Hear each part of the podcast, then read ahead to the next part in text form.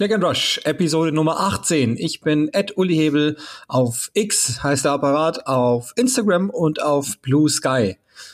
Ja, und jetzt ist erstmal Stille im Hintergrund, denn ich bin heute alleine. Es ist zeitlich leider nicht möglich gewesen, dass wir es gepackt haben, weil die Woche von mir auch ziemlich voll ist. Äh, bin ich jetzt auch nicht mehr in der Lage gewesen, wirklich äh, irgendwelche terminlichen Kompromisse einzugehen, so dass ich dann gesagt habe, okay, ich mache das jetzt alleine für euch. Ich hoffe, dass das einigermaßen konsumierbar ist. Ich gebe mir Mühe. Das ist nicht das allererste Mal, dass ich das mache. Und ich versuche, die Pausen zu lassen, damit man die Dinge auch verarbeiten kann, die ich euch so sage. Ist ganz schön was los gewesen in diesem Dezember in der Premier League und im Besonderen jetzt auch nochmal in der Zeit. Ich will einfach mal anfangen mit der Meldung, die ja, mit der wir schon gerechnet haben wahrscheinlich. Jetzt ist es aber dann doch ähm, klar geworden und ist am gestrigen Dienstag, also ich nehme am Mittwoch auf, am gestrigen Dienstag rausgekommen, dass die Premier League Clubs sich darauf geeinigt haben, dass äh, die Beschränkung der Zahlung von Ablösesummen auf fünf Jahre äh, jetzt reinklickt, unabhängig der Vertragsdauer von Spielern. Das heißt, Ihr wisst ja zum Beispiel, der FC Chelsea hat jetzt ein paar Mal ähm, Spieler verpflichtet, 80 Millionen bezahlt, hat die einfach auf siebeneinhalb oder achteinhalb Jahresverträge amortisieren lassen. Das heißt einfach die Zahlung pro Jahr äh, aufgesplittet auf eben die Vertragslaufzeit das war die Idee dahinter, um sozusagen buchhalterisch und Financial Fairplay davon zu laufen. Das ist jetzt nicht möglich mehr, sondern ähm, die UEFA hat es ja im Sommer bereits schon erlassen und die Premier League ist mitgezogen. Ist also auch jetzt einverstanden damit, dass maximal fünf Jahre angegeben werden dürfen. Aber und das ist ganz wichtig. Also ich nehme das nicht als Bestrafung wahr für Chelsea, sondern ähm, man hat das alles nicht rückwirkend vorgenommen, sondern man sagt tatsächlich ab jetzt. Da gab es ja den Streitfall des Dogi, der verlängert hat äh, bis 2030. Ich nehme also mal davon an, äh, ich nehme mal an, dass der schon vorher unterschrieben hatte, dass man es nur an demselben Tag bekannt gegeben hat. Wenn nicht, würde das natürlich da schon mit reinklicken. Das ist, glaube ich, so das, was man dazu wissen muss. Letztlich ist das jetzt auch nichts total Besonderes, wenn wir ganz ehrlich sind. Es sorgt einfach nur dafür, dass natürlich ähm, ein weiteres Schlupfloch ja, kassiert worden ist, dass halt die, die superreichen Mächte jetzt nicht sagen können, okay, wir gucken dann mal in 2028, ob uns irgendwas einfällt, sondern ähm, fünf Jahre ist das Maximum und äh, ich weiß nicht, ob das ansonsten irgendwelche Auswirkungen hat.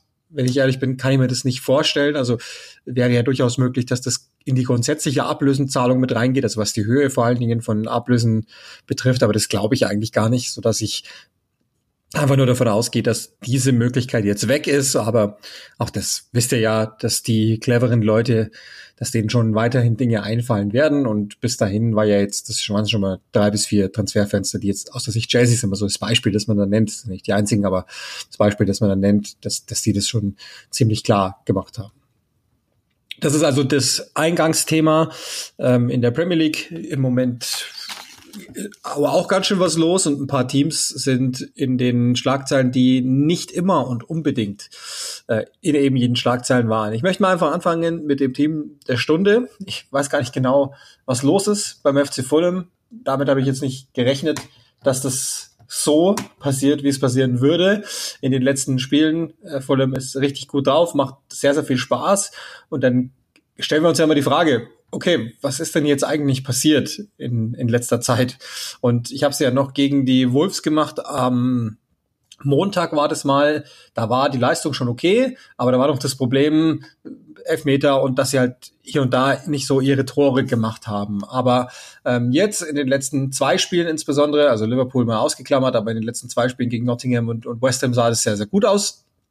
Und jetzt habe ich mich mal gefragt, okay, was ist eigentlich passiert? Und die Wahrheit ist, ich kann es euch nicht sagen. Ich, also auf der einen Seite, der hatte ja schon getroffen und das, das hat man dem klar angemerkt gegen Aston Villa. Ähm, vor der Länderspielpause müsste es gewesen sein. Raul Jimenez sieht plötzlich wieder gut aus. Das ist ja leider so ein Spieler gewesen, über den wir immer im Vorher und Nachher gesprochen haben. Also es war ganz oft so, dass wir gesagt haben, vor seiner Kopfverletzung bei Wolves, da war der Wahnsinn. Da war Manchester United dran, da waren die, die großen Vereine dran, weil sie gewusst haben, der ist ein guter Spieler und, und so weiter.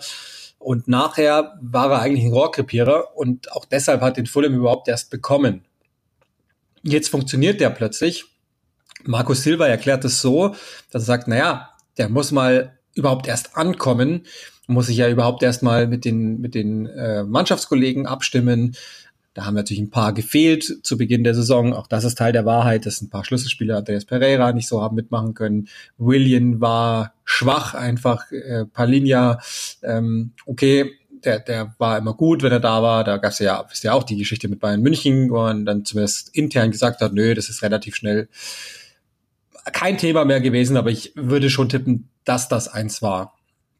Und vielleicht müssen wir sogar noch mal weiter zurückgehen in den Sommer, denn ähm, die, die Transfers in den letzten Jahren, die waren ja sehr viel defensiver, was die Zugangsseite betrifft. Jetzt kam aber dazu, dass Alexander Mitrovic gegangen wurde, weil es da das Angebot aus Saudi-Arabien gab. Und ähm, erstaunlicherweise hat der noch deutlicher gefehlt, als wir das sowieso schon alle angenommen haben. Jetzt ist halt Jimenez da, der ja vom Grundprinzip her ein ähnlicher Spieler sein könnte, also ich sage bewusst nur ähnlich, nicht der gleiche, das ist keine Frage, aber ein ähnlicher Spieler sein könnte, also auch groß, auch durchaus ein Zielspieler, auch jemand, dem man äh, durchaus einmal einen hohen Ball hingeben kann, einer, der über ein gewisses Spielverständnis äh, verfügt. Nur war es halt nicht. Und jetzt ist es im Moment so, dass Raul Jimenez gut aussieht, steht aktuell bei vier Treffern. Dadurch, dass er halt Aufmerksamkeit auf sich zieht, gibt es wieder mehr Freiräume, die insbesondere ein William mit Mitte 30 inzwischen braucht. Bei dem ist auch immer mal so, dass man denkt, okay, vielleicht hat er keinen Bock mehr, aber es funktioniert auch ganz gut. Andreas Pereira wird besser, Iwobi wird besser. Im Moment ist auch wieder, das ist ganz interessant, der hat ja eigentlich nie ein Spiel durchgespielt. Äh, das ist jetzt mal der Fall gewesen am Wochenende. Tom Kearney, ist plötzlich in der Startformation und ähm, ist nicht nur mehr als, Einsatz, ein, als ähm, Einwechselspieler wichtig, sondern es ist auch so, Harrison Reed kommt da im Moment jetzt von der Bank. Und Kearney mit seiner ruhigen Art, mit seiner ähm, durchaus auch einer gewissen Härte, die er teilweise mitbringt, der scheint denen gut zu tun im Moment. Und dann ist der nächste, über den wir zu sprechen haben, hinten drin. Tim Ream fehlt im Moment und Tosin Adebayo spielt in der Stammformation neben äh, Bessie. Das heißt, es sorgt natürlich mal für deutlich mehr Grundschnelligkeit. Das, die, der Ruhepol ist einfach nur eins nach vorne geschoben und hinten drin ähm, spielen jetzt also äh, Tossin und Bessie nebeneinander. Kastanje war sowieso in der ganzen Saison derjenige, von dem man gesagt hat, also dem lag's nicht. Der einzige, der wirklich äh, Top-Leistung gebraucht hat, auch der einzige Neuzugang, von dem man gesagt hat, ja, nee, also über den muss man nicht diskutieren. Das war schon wirklich ganz in Ordnung, so wie es war. Und so ist jetzt aus einer hands down, langweiligen Truppe an den ersten Spieltagen, äh, wo sie nicht einfach viel getan hat, in den letzten zwei Spielen ein Team geworden, das man sich anschauen muss. Und das haben wir ja immer wieder hier gesagt, das ist ein Team, das nicht über die, über die Lichterketten und sowas kommt, sondern das ist ein Team, das die Basics performt. Und wenn sie das auf hohem Niveau tun, da braucht man natürlich auch eine gewisse körperliche Fitness dann kann Fulham ein Team sein, das dann doch wieder nichts mit dem Abstieg zu tun hat. Ich glaube sowieso, dass das ein ernsthaft ein Thema war, weil sich in der Saison mindestens drei finden werden, ähm, die, die einfach besser sind. Markus Silva, da habe ich auch nochmal nachgefragt, war nie ernsthaft ein Kandidat für eine Ablöse. Möglicherweise hat er erst seinen Vertrag verlängert, aber nachdem es halt überhaupt nicht lief und der ja durchaus auch als stur zum Teil gilt, ähm, nachdem man auch durchaus hätte so rund um den November mal ein paar Fragen stellen können, ja, weil er halt so gar nicht abweichen wollte von seinem Spielsystem, tut er ja auch immer noch nicht.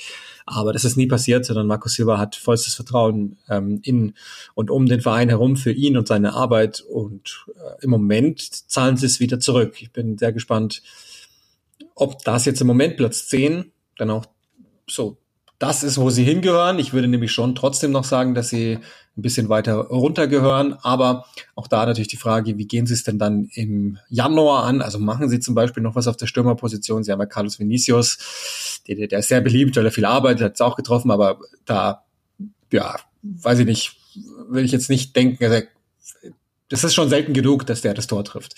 Ich weiß auch nicht, wie nachhaltig Raul Jimenez ist. Ähm, Rodrigo Moniz hat sich jetzt noch nicht bislang aufgetan als jemanden, von dem ich denken würde, dass er, dass er wirklich einen Unterschied machen kann. Ähm, ergo wäre das durchaus sinnvoll, glaube ich, wenn, wenn Fulham da was machen würde. Anthony Robinson, der sei noch genannt abschließend, ähm, der natürlich immer macht, was er macht, äh, hohes Einsatzpensum, viele, viele Flanken ähm, und wahrscheinlich der Beste, den wir je gesehen haben. Das ist schon auch jemand, der, deswegen war es ja so komisch, dass man einfach Mitrovic rausgenommen hat, weil, weil dieses Pärchen alleine hätte ja dafür sorgen können oder müssen, dass das wirklich gut funktioniert bei Fulham.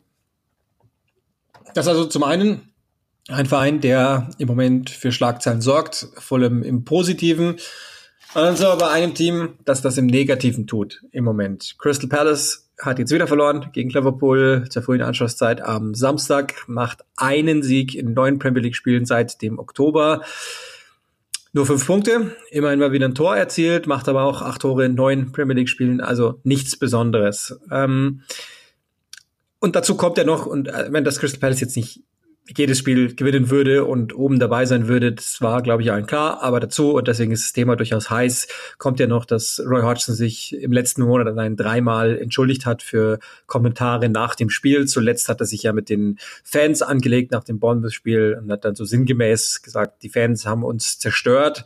Und daraufhin gab es schon eine ungewöhnliche Reaktion aus dem Publikum heraus. Die waren fast wütend ähm, an diesem Mittwochsspieltag sodass ähm, etwas passiert ist, was man eigentlich so nicht hätte gedacht, dass Roy Hodgson, der geboren ist, of Croydon, der, der eigentlich einer von ihnen ist, von Crystal Palace, der über all die Jahre ja auch dafür gesorgt hat, dass Palace stabil ist und so, dass der ähm, zumindest sich den Zorn zugezogen hat. Die anderen Aussagen, die gingen dann eher gegen Teams, also nach Einwechslungen, dass er gesagt hat, äh, bei den jungen Spielern, wenn die kommen, dann sind wir eigentlich schlechter als vorher, etc. etc. Ähm, in jedem Fall ist es so, auch da wieder mal vielleicht vorneweg, Roy Hodgson hat einiges an Kredit, das ist keine Frage. Aber ähm, es ist, ist schon im Moment ein Test, dass das nicht mehr allzu lang geht mit dem 76-Jährigen. Das weiß man ja auch. Ich glaube, das war auch nie die Idee. Aber das ist jetzt schon ein Test, ähm, den es gibt. Noch dazu, weil eben die Ergebnisse nicht hundertprozentig stimmen. Schwächstes Heimteam der Liga. Jetzt haben sie mal wieder einen ordentlichen ähm, ja eine ordentliche Leistung sozusagen gebracht gegen Liverpool wenigstens, waren dann einfach nur selber dumm, dass sie das 1-1 kassiert haben und dann letztlich realisierst du gegen Liverpool auch das 2-1, das ist klar. Ich möchte nochmal ähm, einfach auch, auch da grundlegend draufgehen. Ähm, Wilfried Zaha, wisst ihr, ist im Sommer gegangen, der über all die Jahre jetzt der mit Abstand wichtigste Spieler war bei Crystal Palace. Ähm, dazu fehlen im Moment, also jetzt erstmals Mitchell am Wochenende ähm, für Linksverteidiger. Everett Essay und Michael Olise sind zusammen 72 Minuten auf dem Feld gestanden in der Saison. Das sind natürlich die beiden, die Schlu absolute Schlüsselspieler sind in einem Kader wie, wie in, in der Größenordnung und auch in der Tiefe von Crystal Palace tut das natürlich wahnsinnig weh. Und Essay, Olise, Mitchell und dann eben auch besagter Sahar sind natürlich diejenigen, die ein tolles Umschaltsystem, das äh, Roy Hodgson spielen ließ, möglich gemacht haben, weil sie das Tempo haben, weil sie einfach den, den IQ haben zu laufen. Wenn die fehlen, merkt man das einfach. Und das heißt, dass jetzt ein Team, das umschalten will, aber halt mit Jordan Ayew in der Spitze läuft. Und ich will dem nicht mal einen Vorwurf machen, also bis auf die rote Karte, da mache ich ihm einen. Aber da ist schon was verpasst worden im, im Sommer an Transfers. Und das Komische ist ja das, im Jahr davor haben wir erzählt von, von äh, Conor Gallagher, äh, jetzt von Wilfried Zaha. Das Komische ist das, es ist kein Geld ausgegeben worden für einen Ersatz, also außer Franza, aber offensichtlich ist er noch nicht so weit. Dann holt man aber einen Torwart äh, für 20 Millionen, der verletzt ist. Und das ist nicht das Problem aus meiner Sicht. Also Sam Johnston ist nicht das Problem auch wenn ich verstehe, dass man mit den Henderson vielleicht etwas mehr Klasse haben wollte auf der Position, okay, jetzt ist der verletzt, da kann man ja vielleicht nur zum Teil was, dass das sich das so lang zieht, wie man, wie man das möchte, aber ähm, das sind natürlich, das sind natürlich schon Dinge, wo man mal drauf gucken muss. Ähm, und ich bin nicht so sicher, ob, ob Crystal Palace nicht einfach ob die nicht gedacht haben, ihnen geht's zu gut und sie sind zu ungefährdet. Werden sie wahrscheinlich auch wieder äh, sein. Äh, einfach, ja, ungefährdet zu sein und ähm, sind in den letzten Jahren trotzdem nie irgendwie mit reingerutscht, sondern traditionell irgendwo zwischen 11 und 14 äh, wollten traditionell auch mal den nächsten Schritt machen. Das hat nie funktioniert, weil einfach weder budgetär noch, noch sportlich sind sie in der Nähe. Dann mit Patrick Vieira ging der Kader mal athletisch in der Richtung, ist jünger geworden und so weiter, so dass wir gesagt haben, okay, ähm, da stecken durchaus Überlegungen dahinter, viele, viele Locals zu haben und so weiter. Also das kann man alles nachvollziehen. Nur und, und dann ist auch immer mal gesagt worden, die fehlt die Ambition bei Roy Hodgson, weil er ein defensives System spielen lässt und so. Ähm, das habe ich schon mal abgeräumt, weil ich nicht denke, dass das ein Punkt ist, sondern ähm, ich denke, dass tatsächlich, äh, wenn der die Mannschaft gehabt hätte, wäre das wahrscheinlich sogar genau das Richtige. Und das hat man ja auch letztes gesehen, als Hodgson dann übernommen hat, dass das so sein könnte. Und ähm, im Moment ist halt so, ne, also dadurch, dass die, dass es ein paar Teams geben wird, die ergebnistechnisch schwächer sind, geht es auch durchaus um die, um die Leistung, Qualität der Leistungen. Die sind im Moment schwach. Das wirkt manchmal leblos, das wirkt langweilig. Wir haben jetzt gesehen gegen Liverpool, dass das besser gehen kann. Das ist klar. Die Offensive braucht halt einfach, ähm, das ist auch logisch Tore, Kreativität. Wenn Olise und Esse gesund zurückkommen, würden sie das wahrscheinlich äh, durchaus bekommen. Jetzt ist Otto und Edouard ja auch noch ausgefallen, der keine schlechte Saison spielt, aber auch keine sehr gute sozusagen. Und das wiederum, dass die Offensive halt kaum mehr ein Outlet bietet, sorgt dafür, dass die Defensive zunehmend unter Druck gerät. Also das, die, da ist ja nichts passiert in der Viererkette, nur sehen Gahy ähm, und Anderson nicht mehr ganz so stark aus und sehen manchmal auch zum Teil nervös aus sozusagen. Ich glaube, das ist ein Thema, das wir auf Wiedervorlage legen, weil die ein ganz schwieriges Programm jetzt haben im Dezember und mit einem kleinen Kader, mit Verletzungssorgen, wenn es dann äh, schnell und dick kommt, dann ja, kann es schon sein, dass wir darüber nochmal sprechen und dann bin ich echt gespannt, wie sie mit Roy Hodgson umgehen, der ja einfach äh, nie was angerichtet, positiv wie negativ, so dass ich eigentlich denke, dass das da schon passen würde und müsste, sage ich jetzt einfach mal. Es ist so, ähm, ich, also das Problem ist ja das bei Crystal Palace. Du, du hast auf der einen Seite ähm, ein Verein, der jetzt lange da ist in der Premier League. Also 2013 sind sie aufgestiegen, statt eben bankrott zu gehen. Falls ihr das nicht gesehen habt, dann schaut euch das unbedingt gerne an. Die Dokumentation, ich bin nicht sicher, ich glaube auf Amazon gibt's die. Das ist besser, als ich das gedacht habe. Unter Ian Holloway, der ganze Aufstieg und so, da ist ja Ward auch noch mit dabei gewesen. Ähm, und seither sind, also das ist ja schon mal per se ein Erfolg, dass die so lange in der Premier League stehen jetzt sozusagen. Und in den allermeisten Fällen ungefährdet durchgekommen sind. Und jetzt ist halt die Frage, ist jetzt Steve Parrish mit den US-amerikanischen Investoren bereit, dass er ein Risiko geht, sowohl was jetzt so die Ausgaben für Transfers betrifft, weil ich würde schon denken, dass das der allererste Anker ist. Und der zweite ist, und das muss ja sowieso schon im Hintergrund laufen, dass man eben einen Ersatz braucht für Roy Hodgson. Also man muss sich jetzt überlegen, wer könnte derjenige sein, der das weiterführt. Und ähm, wie könnte das zusammen machen mit der sportlichen Führung? Oder denkt man da sowieso drüber nach, dass, dass man was anderes machen muss? Kurzum, Crystal Palace ist im Moment da, um da zu sein. Ähm, und das ist in Ordnung. Ich weiß nur nicht, wie lange das alle mitmachen, sozusagen in, in diesem Umfeld. Ähm, Im Moment tun tut's weh, das so zu sehen, muss ich ehrlich sagen. Ich würde es nochmal zuallererst auf die, auf die Spieler äh, einfach schieben, dass, dass, dass das im Moment so aussieht, wie es aussieht, aber ich kann es halt auch nicht zu 1000 Prozent sagen, dass das, dass das so ist, ähm, wie es ist. Und deswegen denke ich, dass wir über Crystal Palace nochmal sprechen werden. Ich bin auch total gespannt, wie, wie sie eben jetzt dann im Winter agieren oder ob sie überhaupt agieren. Ich glaube nämlich nicht. Also hören tut man auch nichts, dass sie irgendwie was vorhätten. Deswegen bin ich da sehr, sehr gespannt, muss ich sagen. Dann gab es natürlich was total Erfreuliches aus der Sicht Liverpools. Das ist ja dann sozusagen die direkte Brücke zum Spiel Crystal Palace gegen Liverpool. Mohamed Salah hat seinen 200. Treffer für Liverpool erzielt im 326. Spiel.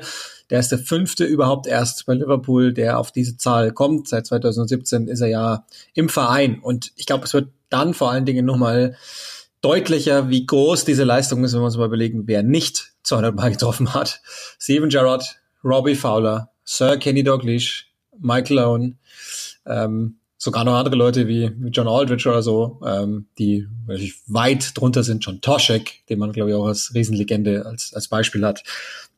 Also schon erstaunlich. Zeitgleich der 150. Premier League Treffer. Auch da gibt es jetzt nicht so viele, die so viele haben wie Mohamed Salah. Und ähm, das klingt jetzt erstmal so banal, aber ich glaube, das ist mal der Zeitpunkt, wo man zwischendrin jemanden, den wir wahrscheinlich immer für gegeben erachten, durchaus mal die Ehre zuteil werden lassen kann, die er verdient hat. Also Mohamed Salah ist nicht nur Teil dieses Liverpool-Aufschwungs unter Jürgen Klopp, sondern ist ähm, wahrscheinlich sogar der Posterboy für all das. Und jetzt ist er nicht unbedingt der Spieler, der zu 10.000 Prozent das verkörpert. Deswegen denkt man wahrscheinlich nicht immer als allererstes bei ihm, wenn man an Klopp-Teams denkt. Aber er war halt so und ist es noch immer ähm, so konstant, so verlässlich in all der Zeit und hat immer wieder halt den Moment gehabt, der ein Spiel komplett gedreht hat. Ist nicht mehr ganz die Form im Moment, ähm, die er schon schon mal hatte, aber und das ist ja auch Teil der Wahrheit. Es sind halt jetzt in der Saison nicht komplett die Tore, sondern es sind ganz oft die Assists vor dem Assist und eben das wisst ihr ja auch, dass sich einfach gegnerische Mannschaften zu ihm hin orientieren. Also kurzum, ähm, das ist eine grandiose Leistung. Ich denke auch, dass er es noch packen könnte, Ah, Nummer zwei wird wahrscheinlich schon schwierig mit Roger Hunt, 285, die Nummer eins Ian Rush mit 346, das wird nicht gehen, aber vielleicht geht ja noch was in Richtung drei. Gordon Hodgson bei 241 Toren, Billy Liddell, den packt er noch, sage ich, mit 228 Toren. Das sind die anderen vier Namen, die sich in Liverpools Historie haben mit 200 Toren hervortun können. Und die Historie Liverpools, das wisst ihr ja wahrscheinlich, das ist jetzt nicht irgendeine. Also wir reden jetzt nicht über einen Retortenclub oder so, sondern das geht schon eine ganze Weile.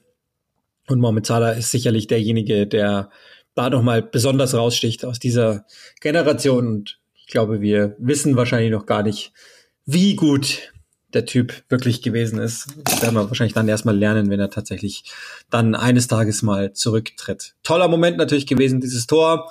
Letztlich dann auch das 1-1 gewesen gegen Crystal Palace. Dann trifft Harvey Elliott nochmal und dann nimmt das Ding so den Lauf und das zeigt auch nochmal, glaube ich, ganz gut, dieses ähm, Tor, das er macht, das ist halt einfach nicht ein Tor, also es ist jetzt nicht derjenige, der beim, also nicht 5-0 dann noch das 6 und das 7-0 drauflegt, sondern das ist schon derjenige, der dann ganz oft zu Recht auch gesucht wird, wenn man ein Tor braucht und in dem Fall haben sie ein Tor gebraucht, um dann ja sogar ähm, oben dran zu gehen an die Tabellenspitze in der Premier League. Das ist ja vielleicht auch nochmal was, was man, was man sagen muss. Also bis dato sehe ich mich durchaus bestätigt, äh, wenn man, wenn man jetzt mal so überlegt, wir haben ja über die, die ähm, Meisterschaften gesprochen und wer da eventuell eingreifen kann. City hat ja ein kleines Formloch, also haben die natürlich gegen Luton wieder gewonnen, das ist auch keine Frage. Ähm, aber ich glaube, das sieht man, dass da im Moment, ich bin total gespannt, wie das jetzt weitergeht bei Manchester City, dass da im Moment ein paar Dinge nicht so ganz hundertprozentig passen. Auch da natürlich Verletzungen,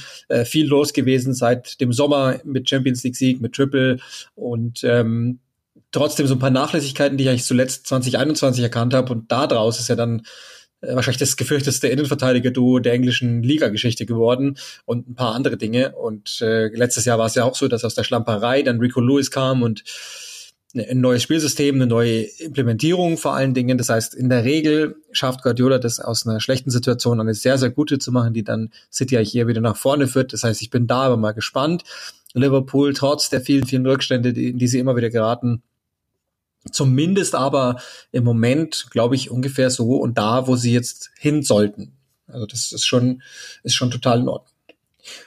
Wir können nicht die gesamte Champions League mitnehmen. Das heißt, äh, wenn Newcastle am Mittwoch rausfliegt, dann könnte das ja eventuell sogar sich auf die Champions League Startplätze Englands auswirken, weil dann ja schon zwei Vereine mindestens raus wären, aber wir sprechen trotzdem natürlich über das andere Team, das am Dienstagabend die Segel hat streichen müssen. Die englische Presse spricht ja von der schlechtesten Champions League-Saison in der Geschichte Manchester Uniteds äh, mit den meisten Gegentoren. Jada, jada, jada. Ähm,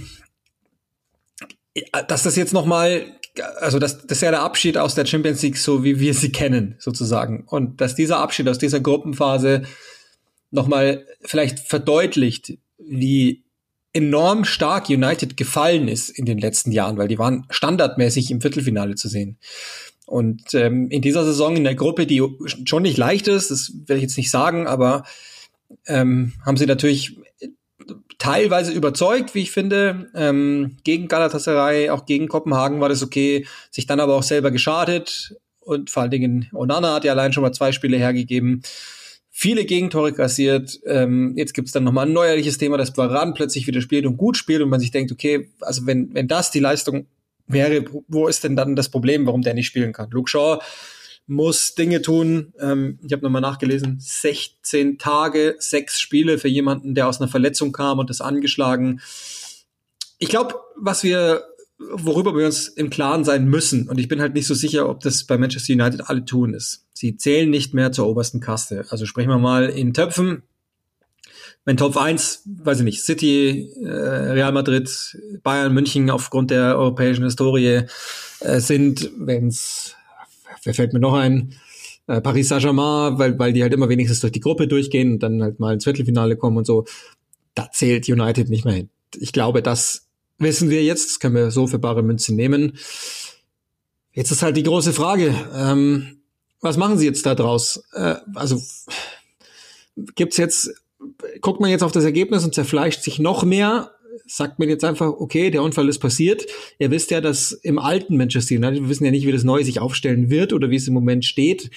Im alten Manchester United war die Champions League immer die Maxime. Das heißt, wenn in der Champions League die Dinge schief liefen, dann war es meist ein Grund, dass man bei United reagiert hat. Ich fände es Wahnsinn nach wie vor, wenn man Erik Ten Hag jetzt entlassen würde, weil ich mir auch einfach nicht einen Nachfolger vorstellen könnte.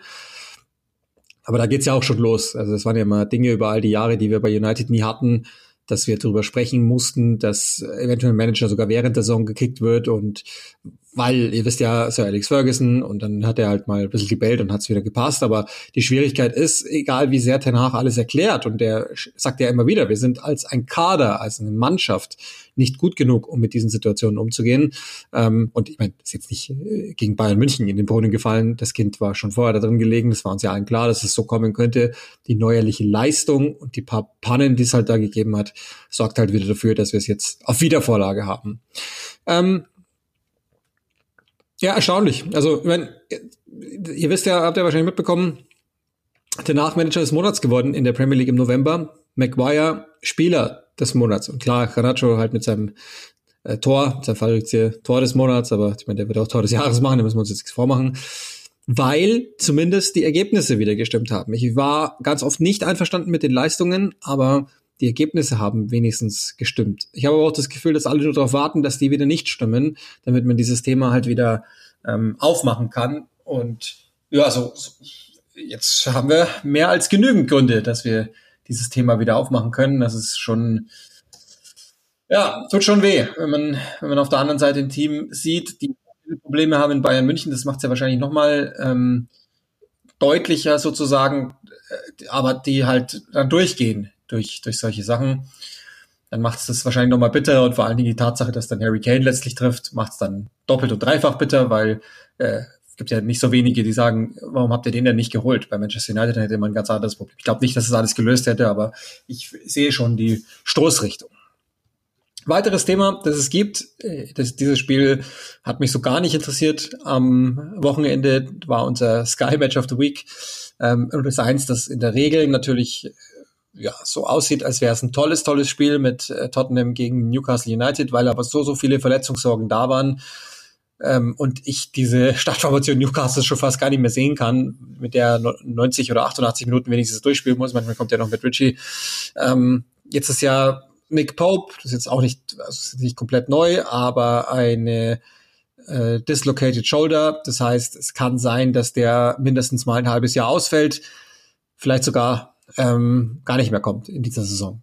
Und jetzt überlegt natürlich Newcastle, was können sie machen und ähm, haben die Idee, dass sie David Gea holen, der wohl auch Angebote hat aus Saudi-Arabien, aber ähm, im Moment noch auf die richtige Situation wartet. Und ich bin ehrlich, ich fände die Situation ziemlich gut. Der ist ein Spieler, der an sich ähnliches zu Nick Pope. Also auch jemand, der eher über die Reflexe kommt und jetzt weniger über das äh, spielerisch sportliche, das System oder die Aufbauvariation, die Hau wählen lässt, die sorgt dafür, dass man der nicht unbedingt einbauen muss, sondern der wäre der Shotstopper, so dass ich eigentlich denken würde, wenn das möglich gemacht werden könnte, dann würde ich das ehrlicherweise machen wollen. Das wäre eine Kurzfristlösung. Man kann sich dann ja auch zum Beispiel darauf einigen, dass man das wirklich nur bis Saisonende macht. Oder vielleicht sagt ihr ja auch gut, dann gibt mir halt einen Zweijahresvertrag, dann werde ich sowas wie die 1B. Aber ähm, mit Dubrauka weiterzugehen und Karius, das äh, würde ich denken, dass das nicht unbedingt das Ziel ist von Newcastle United. Da geht's ja auch noch ähm, am Mittwoch um die ums Weiterkommen in der Champions League ist ja auch durchaus noch, noch wichtig, wobei ich schon immer noch sagen würde, wenn die rausgehen, dann ist das alles nicht so, nicht so wild, weil ähm, klar ist, die sind sowieso weit vorderhalb ihres Zeitraums, aber die Qualifikation über die Liga in der Saison in die Champions League, die ist alles andere als sicher im Moment. Und je nachdem, wie lange das noch geht mit der verletzten Situation, würde ich auch denken, dass das schon sein kann, dass es da äh, Probleme geben könnte. Das ist also soweit ähm, mal von dieser Woche im Premier League Podcast. Und dann habe ich mir gedacht, damit wir nicht allzu früh fertig werden, halbe Stunde ist ein bisschen gar kurz, spielen wir nochmal ähm, und packen ein paar alte Spiele aus, die wir so nicht gekannt haben. Und ähm, weil ich da jetzt in den letzten Monaten ein paar Mal drauf angesprochen worden ist, bin, habe ich mir gedacht, das ist doch ganz nett. Äh, wir machen das immer ganz gerne, dass wir anhand von sofifa.com äh, uns einen Kader eines Teams anschauen und dann haben wir fünf Moves Zeit. Also kann sein, dass ich fünf Leute verkaufe, könnte auch sein, dass ich nur fünf Leute dazu hole. In jedem Fall aber habe ich halt fünf Transaktionen, also sprich Transfers Zeit, um das Ganze zu machen. Halte mich natürlich ans Budget und das Ganze soll dazu dienen, dass wir euch sagen, was wir wie tun würden, um einen Club nach vorne zu bringen. Also sprich, ähm, die wieder großartig zu machen. Und in dem Fall habe ich mir jetzt mal ausgesucht, weil es einfach ein Thema ist, das in Deutschland immer ganz viel interessiert. Können wir dann sicherlich auch mal für andere Teams noch machen. Aber ich fange jetzt einfach mal an mit Liverpool. Die haben umgerechnet 184 Millionen Transferbudget und ähm, haben ja einen Kader, den wir so, wie er ist, kennen. Ich sage euch mal, was ich tun würde und warum ich es so tun würde. Also zunächst mal ist uns, glaube ich, allen klar, was dem Kader fehlt, nämlich ein Innenverteidiger, durchaus ein schneller Innenverteidiger. Das würde, glaube ich, nicht schaden. Ähm, gibt ja Hinweise, dass es Lacroix von Wolfsburg sein könnte und so. Das würde ich jetzt mal die Finger von lassen. Wir brauchen einen Sechser. Auch das ist ziemlich klar geworden. In der Theorie können wir sogar vielleicht zwei brauchen, aber ich habe mich jetzt mal nicht dafür entschieden, zwei zu holen. Und und das ist mein erster Move, den ich machen würde, ich würde auf Linksverteidiger was tauschen. Ich weiß, Zimikas ist sehr beliebt. Ich weiß auch, dass der als Backup, wenn er nicht spielen muss, brauchbar ist. Aber mir reicht es nicht und ähm, kann ja auch schon mal ein bisschen vorausdenken. Ähm, was passiert, wenn Robertson vielleicht nicht mehr so zurückkommt oder vielleicht äh, sowieso mal älter wird und irgendwann mal ausgebaut werden muss. Und ihr wisst ja, dass ich mit Robertson jetzt nicht mehr total 100% einverstanden bin. Das heißt, ich mache jetzt einfach mal einen Move 1 zu 1. Da gehe ich also gar nicht an mein Budget ran, sondern äh, verkaufe Kostas Tsimikas, das ist ja dann nur logische Konsequenz, aber was will ich mit drei Innenverteidigern? Ähm, verkaufe Tsimikas, kriege dafür 11 Millionen und würde mir Milos Kakesh holen von Bournemouth. Zunächst als Backup-Verteidiger, der kostet 11,5 Millionen. Ähm, ich glaube aber auch, dass der mit seiner Körperlichkeit durchaus reinwachsen könnte, um mal mehr zu werden. Für Liverpool hätte da in Soboslai jemanden, mit dem man schon mal ganz gut sprechen kann. Ähm, kam aus meiner Sicht sehr gut an in der Premier League. Das heißt, das wäre jemand, den ich noch machen würde. Und also klar, niemand weiß so ganz genau, was los ist mit ihm, aber es ist offensichtlich irgendwas los. Thiago ist kein Teil mehr der Überlegungen von Liverpool. Er spielt nicht im Moment, ist nie im Kader. Äh, deswegen würde ich jetzt bei FIFA mir einfach mal das zugute machen und Geld verdienen mit ihm, indem ich sage, da kriege ich 33 Millionen für, also Marktwert. Ne? Ich kann jetzt nicht den Markt mit einberechnen, aber okay. Also hätte ich mein, mein Budget dann insgesamt schon auf 225 plus hochgeschraubt. So, und jetzt wird's interessant, weil jetzt brauchen wir natürlich die Spieler, die wir, ähm, die uns jetzt sozusagen in der Stammformation weiterhelfen. Und äh, vielleicht mal erstmal vom Profil gedacht bei, bei Liverpool im Innenverteidiger. Also Van Dijk ist gesetzt, das ist, glaube ich, klar. Er bräuchte jemanden neben sich, glaube ich, der eine gewisse Grundschnelligkeit mitbringt, weil Liverpool natürlich auch durchaus viel direkt nach vorne unternimmt, hohe Linien spielt und so. Das heißt, das wäre nicht verkehrt wir wissen, dass äh, Pau Torres bei, bei Aston Villa auch beschützt wird, aber ich würde jetzt mal sagen, ich hätte da gern jemanden.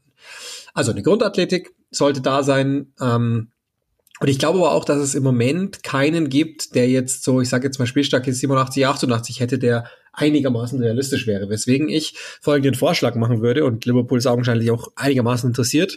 Mark Gay kostet 26,5 Millionen hat ein Potenzial von 84. Ich glaube ehrlicherweise, dass das drüber ist, weil der sich deutlich am Ball entwickelt hat. Der hat eine gewisse Schnelligkeit, der hat ein Kopfballspiel, ähm, der kennt die Liga und ähm, deswegen würde ich mich damit sehr, sehr wohl fühlen, muss ich sagen. Dann hätte ich also noch Konate ähm, dahinter, äh, Kwanzaa, je nachdem, wie er sich entwickelt, das ist ja auch noch eine ne Möglichkeit, dass man äh, das dann so angeht. Und ähm, dann Joe Gomez noch, von dem ich ehrlicherweise jetzt leider auch nicht mehr glaube, dass das noch was wird, aber das wäre dann gewissermaßen die Rotation, die Liverpool in der Innenverteidigung zu bieten hätte. Auch da ähm, könnte man eventuell sogar einen zweiten mit dazu nehmen, aber das wäre jetzt mal so mein Plan. Ähm, und dann ist natürlich die Position, und ich sag gleich, den, den ich jetzt geholt hätte, der ist wahrscheinlich nicht realistisch, den zu bekommen, aber ich will nur mal die Stoßrichtung zeigen, wo ich hingehen würde. Klar ist, Liverpool braucht einen Sechser. Ähm, und das sind die zwei Positionen in Verteidiger Sechser, die sie ähm, zur Meisterschaft bringen würden, vor allen Dingen aber die sechs. Und ich würde mal mit ähm, Aurelien Chouameni gehen, der 59 Millionen kosten würde. Ähm, einfach aus selben Ideen heraus, äh, kann körperlich alles mitbringen, ähm, ist wirklich in beide Richtungen brauchbar. Glaube ich, könnte sich auch an die Schnelligkeit des Kombinationsspiels bei Liverpool gewöhnen und ist gegen den Ball sowieso jemand, von dem ich denke, dass er in den nächsten Jahren mitprägend sein würde ich habe auch kurz mal überlegt, Palinia würde schon irgendwie auch passen als Beispiel. Man könnte natürlich immer noch in Richtung Caicedo gehen und sagen, na gut, vielleicht wird das ja nichts mehr und dann kriegen wir den. Ähm, aber Chouameni würde die Stoßrichtung dessen ganz gut zeigen, was ich, was ich gerne bei Liverpool im Kader hätte. Deshalb würde ich mit Aurelien Chouameni gehen und ähm, hätte dann meine drei Transfers gemacht. Wahrscheinlich jetzt allesamt keine, die in der Winterpause umzusetzen sind, sondern äh, Gay und Kerkesh wären wahrscheinlich Spieler, die bestenfalls im ähm, ja wahrscheinlich Sommer dann kommen würden, weil Kakash ja gerade erst hingewechselt ist und Gay, nachdem wie es bei Crystal Palace weitergeht, der dann überhaupt erst eine Option wird oder nicht. Aber ich denke, dass wir von dem noch nicht das Beste gesehen haben. Germany wird wahrscheinlich gar nicht passieren, es sei denn, Real Madrid will ihn abgeben, was ich aber nicht denke. So, ähm, das war's also für diese Woche von diesem Podcast. Ich bitte nochmal zu entschuldigen, dass das heute etwas kürzer geworden ist. Für mich ist der Aufwand äh, durchaus dann einigermaßen hoch, so am Stück zu sprechen. Ich hoffe, wir sind thematisch auf alles in etwa eingegangen, was an diesem Wochenende mit dabei ist, auch wenn es dann ähm, was die Meinung betrifft, eher mono war, weil es halt heute nur eine gab. Ich hoffe, dass das okay ist für euch.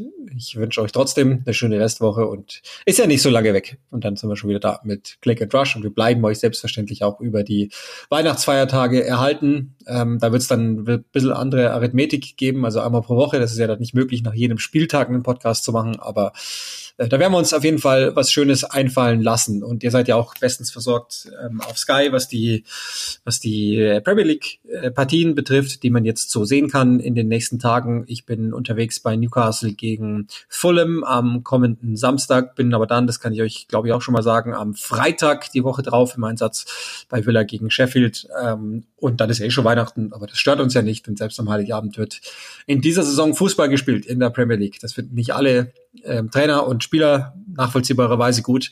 Aber ich freue mich ein bisschen drauf, wenn ich ganz ehrlich bin. Also, in diesem Sinne, geht hin in Frieden, habt eine schöne Woche und dann hören wir uns nächste wieder zu Click and Rush. Bis dann.